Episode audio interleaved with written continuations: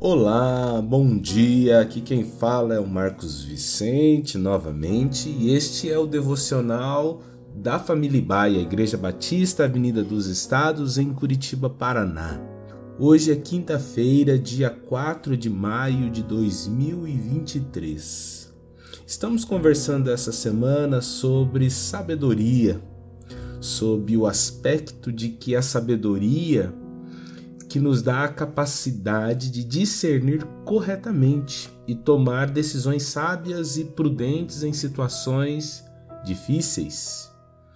Na continuação do capítulo 4 do livro de Provérbios, no verso 18, lemos ontem que a sabedoria é uma caminhada de evolução, mas a vereda dos justos é como a luz do alvorecer que vai brilhando, brilhando até ser dia perfeito é um processo evolutivo.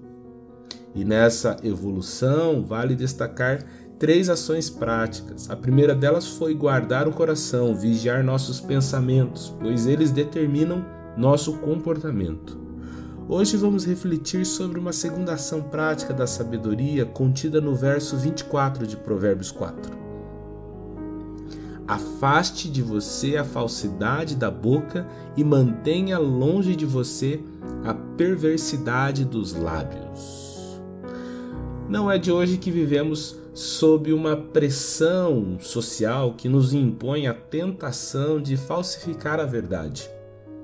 Caminhar na luz, nessa vereda do justo que vai brilhando e brilhando até ser dia perfeito, é caminhar sem o incômodo de ter de ser outra pessoa para agradar outras pessoas. A sabedoria evolutiva vai na contramão da inverdade. A falsidade e a ostentação são comuns em nossa sociedade atual, devido a uma combinação de pressões sociais, Precisamos parecer bem-sucedidos, mesmo que isso custe uma vida de ostentação. Da influência da mídia, que promove uma ideia do que temos que ser e fazer para podermos ser aceitos socialmente.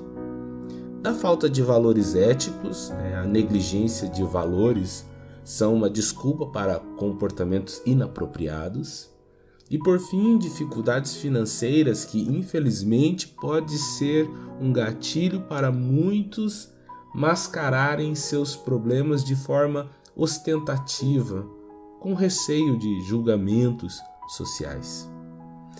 Mas não é sábio sucumbir a este modo de vida. Quem ama a vida e quer viver dias felizes, já disse o salmista no Salmo 34, refreie a língua do mal e guarde os seus lábios da falsidade. Viver uma vida de ostentação e falsidade desgasta a alma e torna a pessoa infeliz. O apóstolo Paulo, em sua carta aos Efésios, inclui essa característica no comportamento de quem é nascido de novo. Portanto, cada um de vocês deve abandonar a mentira e falar a verdade ao seu próximo. Efésios 4:25. Fico por aqui citando um trecho do escritor português Fernando Pessoa. Ele diz: "O poeta é um fingidor. Finge tão completamente que chega a fingir que é dor, a dor que deveras sente." Que Deus nos ajude a viver honestamente o que somos, reconhecendo nossas forças e fraquezas, sucessos e fracassos, a vivermos desnudados de forma transparente, cientes de que estamos cobertos por uma graça que nos desobriga a sermos fingidores. Que Deus o abençoe nesse dia.